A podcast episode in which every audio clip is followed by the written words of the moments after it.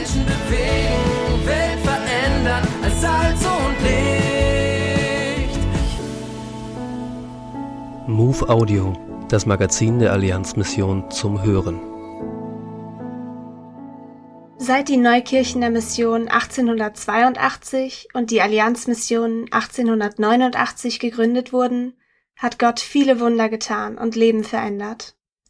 Wir haben unter dem Titel 140 Jahre Hoffnungsgeschichten drei Hoffnungsgeschichten aus den Zeitschriften der Allianzmission herausgezogen.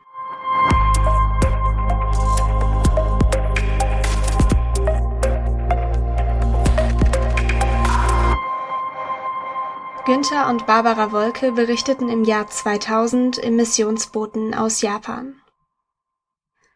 Sie heißt Yumiko Nishikawa und ist circa 38 Jahre alt. Vor fünf Jahren zog sie mit ihrer Familie von Nagoya nach Oyamada ins eigene Häuschen. Der Mann hatte den Umzug in die Wege geleitet, weil er seine Frau von den vielen Kirchen in Nagoya wegziehen wollte. Die Freude von Frau Nishikawa war unbeschreiblich groß, als sie bei ihrem ersten Einkaufsbummel hier direkt an unserer Gemeinde vorbeikam. Sie kommt seitdem nahezu regelmäßig und hat Jesus von Herzen lieb. Unter anderem schlägt ihr Mann sie oft, weil sie zur Gemeinde geht. Aber all diese Schläge und noch vieles andere nimmt sie geduldig und ohne zu murren in Kauf. Am Muttertag letzten Jahres kam sie nach dem Gottesdienst ganz aufgelöst zu uns und bat um ein Gespräch. Bei einer Untersuchung ihres zehnjährigen Sohnes hatten die Ärzte Hodenkrebs in einem ziemlich aggressiven Stadium festgestellt. Frau Nishikawa war am Ende. Ihr jüngerer Sohn hatte als Baby ebenfalls Hodenkrebs gehabt. Das war damals für sie der Grund, in Nagoya Hilfe in einer Kirche zu suchen. Der Kleine ist wieder ganz gesund geworden. Und nun der Große. Immer wieder brach es aus ihr heraus. Wo ist Gott denn? Hat er mich verlassen? Ich spüre seine Nähe nicht mehr. Ich habe den Eindruck, dass er mich in dieser großen Not alleine lässt. Die Gemeinde und unsere Missionare Günther und Barbara Wolke beteten für Yumiko und ihren Sohn. Schon am nächsten Tag wurde der Junge von einem Spezialisten untersucht. Einen Tag später stand eine weitere Untersuchung an. Und dann durften wir miterleben, wie Gott in das Leben dieses Kindes und der Familie eingriff. Es wurden keine Krebszellen mehr gefunden. Herr Nishikawa reagierte folgendermaßen. Es muss wohl doch einen Gott geben. Ich werde auch mal in die Kirche gehen. Aber nur einmal. Bis jetzt warten wir noch darauf. Den Jungen erlaubte er ab jetzt den Gemeindebesuch. Auch zwei Tage später erlaubte er seiner Frau, sich taufen zu lassen. Da soll mal einer sagen, wir hätten keinen Gott, der Wunder tut. Friedhelm und Renate Krenz berichteten 1987 im Missionsboten von den Philippinen. Etwa drei Kilometer von Rosario entfernt liegt Tambacan. Tamwakan heißt Müllkippe. Erst auf den zweiten Blick erkennt man, dass Tamwakan nicht nur aus Müll besteht. 150 Familien haben sich auf der festgetretenen, übelriechenden, von Ameisen wimmelnden Müllhalde in ärmlichen Unterschlüpfen niedergelassen. Sie leben von den verwertbaren Überresten im Müll und von spärlichen Anpflanzungen am Rande der Halde.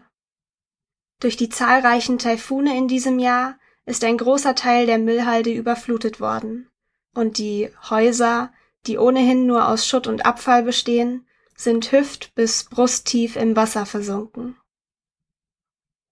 Wir kamen in Kontakt mit den Leuten von Tambakan, als wir Missionsleiter Heinz Müller bei seinem letzten, lang ersehnten Besuch unsere Umgebung zeigen wollten. Wir verirrten uns auf der Suche nach befahrbaren Straßen. Mit Wasser im Wageninneren und mit nassen Füßen landeten wir ungewollt in Tambakan. Wir waren überwältigt von dem Elend und der Not.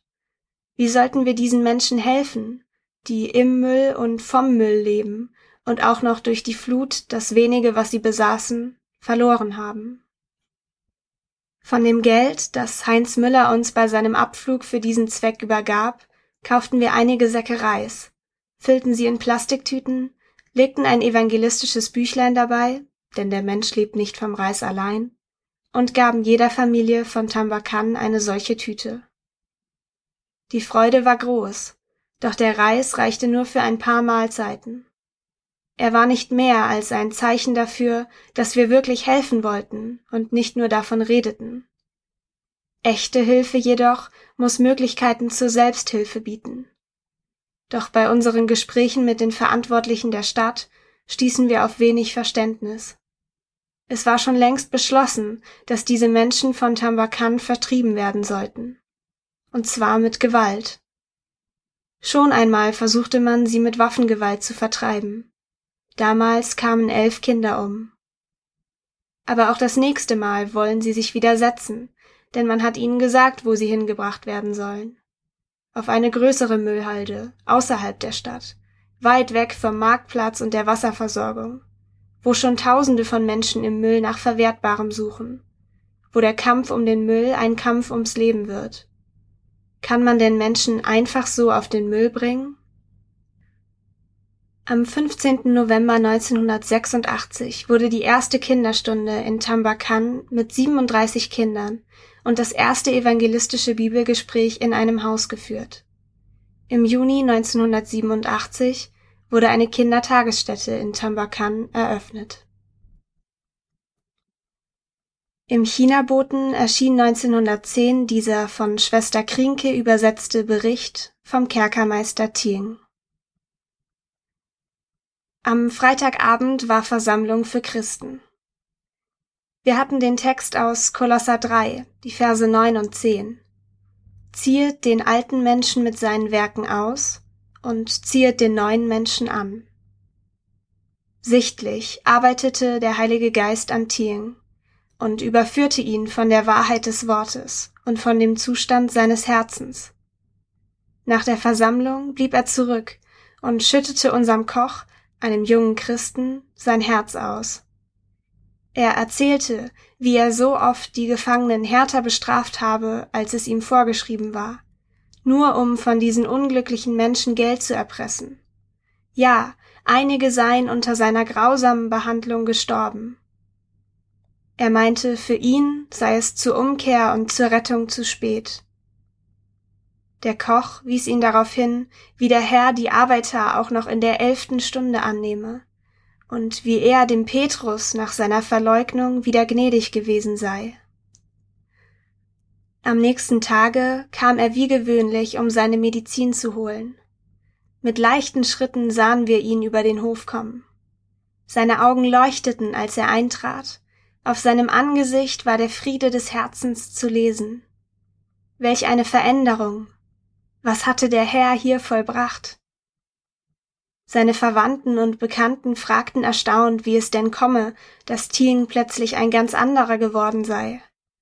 Und was bedeutete seine Umwandlung erst für die Gefangenen? Ihre ganze Behandlung und Versorgung wurde eine andere. Der grausame Kerkermeister hat sich bekehrt zu einem Prediger des Evangeliums, sagte ein Gefangener der seine siebenjährige Strafzeit beinahe abgesessen hatte. Sobald ich aus dem Gefängnis komme, will ich auch gehen und mehr vom Evangelium hören, sagte er dann auch. Thieng erkannte bald, dass er seine Stellung als Kerkermeister nicht länger behalten könne, denn es war manches damit verbunden, was sich mit einem wahrhaft christlichen Wandel nicht vereinen ließ. Jetzt betreibt er ein kleines Ladengeschäft, und erwirbt seinen Unterhalt durch An- und Verkauf getragener Kleidungsstücke. Dabei erzählt er denen, die in seinen Laden kommen und willig sind zu hören, von der frohen Botschaft der Errettung durch Jesus. Und in den Zwischenpausen, die das Geschäft bei ihm freilässt, forscht er weiter im Wort der Schrift. Die aktuelle Ausgabe der MOVE abonnieren oder online lesen unter allianzmissionen.de-MOVE.